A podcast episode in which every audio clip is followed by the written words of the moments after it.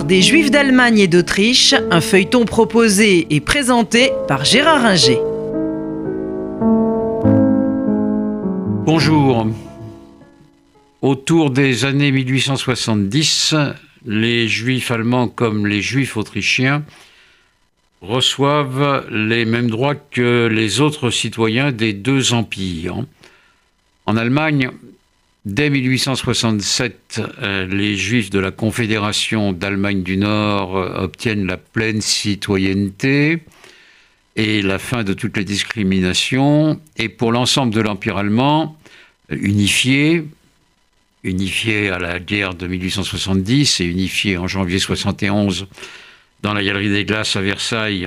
par Bismarck et le roi de Prusse Guillaume Ier, donc dans l'Allemagne unifiée, c'est 1872 que tombent les dernières, barrières. Euh, barrières qui sont euh, toutes euh, théoriques, mais pratiquement, elles ne tombent pas toutes. Théoriquement, les juifs sont des citoyens comme les autres, où ils ont le droit de pratiquer toutes les professions, mais de facto, ils ne deviennent pas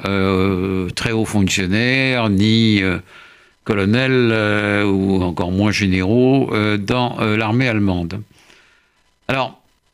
on assiste dès cette intégration des juifs allemands à une renaissance de l'antisémitisme forte et qui va provoquer des situations très graves. pourquoi cet antisémitisme? Il y a des raisons politiques qui tiennent au fait que Bismarck qui s'était appuyé dans les années 60 euh, sur les libéraux allemands pour euh, pratiquer l'unification euh, de l'ensemble de l'Allemagne, change son fusil d'épaule une fois que l'unification est faite et il s'appuie sur des éléments nationaux qui ne voit pas d'un très bon œil euh, l'émancipation euh, totale des Juifs. Bismarck lui-même est marqué par des attitudes traditionnelles plus ou moins antisémites, sans pour autant être un antisémite virulent lui-même, mais les préjugés contre les juifs, il les connaît et, il les pratique euh, parfois euh, outre mesure.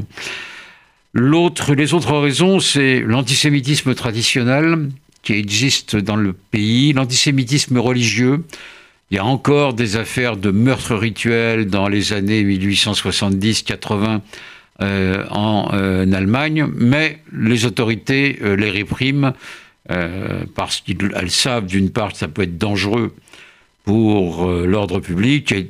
ensuite parce que elles sont toutes convaincues euh, que ça n'a pas grand sens. Donc euh, les accusations de meurtre rituel ont tendance à disparaître, mais pas l'antisémitisme populaire pour autant, marqué par le, le fait que les juifs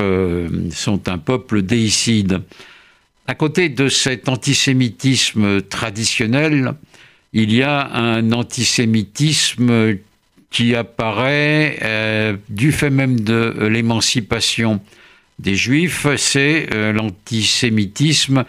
je dirais, commercial, concurrentiel. Les juifs qui ne peuvent pas donc entrer dans l'armée ou la haute fonction publique, rien ne les empêche de devenir des commerçants euh, dans tous les domaines, de devenir des avocats, des enseignants. Et là, beaucoup de d'Allemands euh, voient venir cette euh, concurrence euh, sans aucun plaisir. Et il y a là un antisémitisme qu'on peut appeler professionnel qui se développe très fort, d'autant qu'à partir de 1873, on a l'apparition de la crise économique de cette fin de siècle, du dernier quart de siècle, qui va durer à peu près 25, 22, 23 ans jusqu'en 95, et qui donc va euh, largement euh, contribuer à exacerber les rivalités entre juifs euh, et non-juifs. Et puis apparaît troisième facteur, donc avec à côté de l'antisémitisme traditionnel et de l'antisémitisme commercial, le facteur euh, raciste qui existe depuis longtemps en Allemagne. Beaucoup d'Allemands, depuis même le début du 19e siècle avec Fichte, considèrent que euh, les Juifs ne font pas partie de la nation allemande, ne sont pas folkisch. Euh, et cette tendance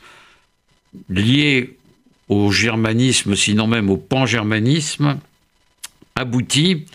à un racisme biologique euh, qui est théorisé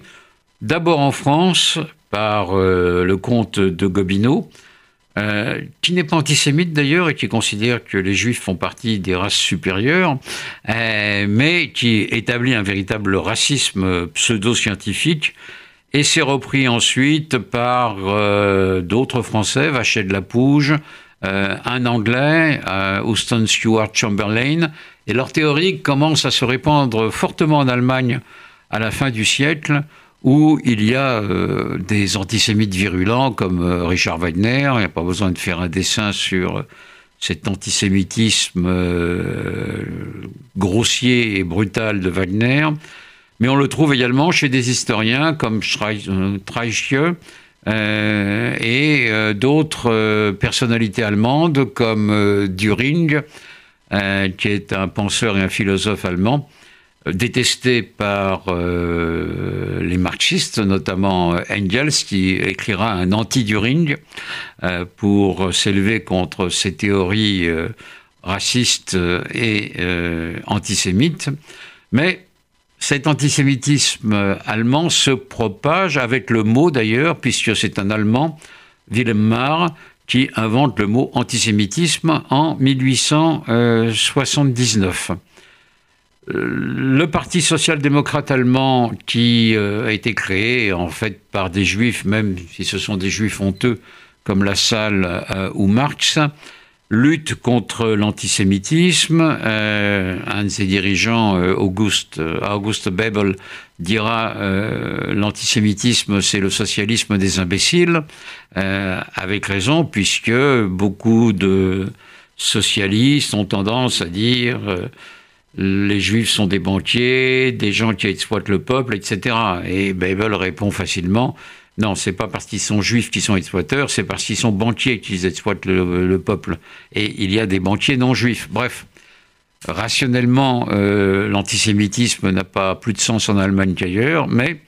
il touche véritablement euh, l'Allemagne d'avant 1914.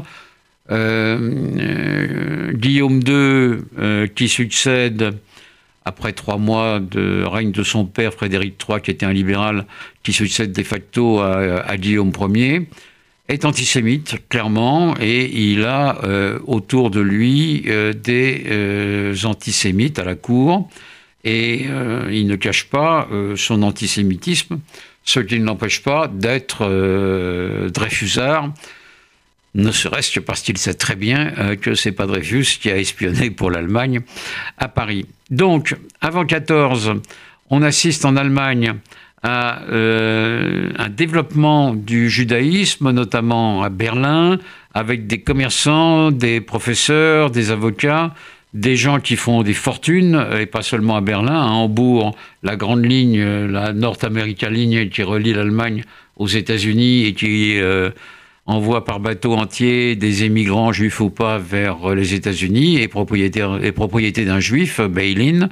Et donc, les juifs allemands sont prospères avant 1914, mais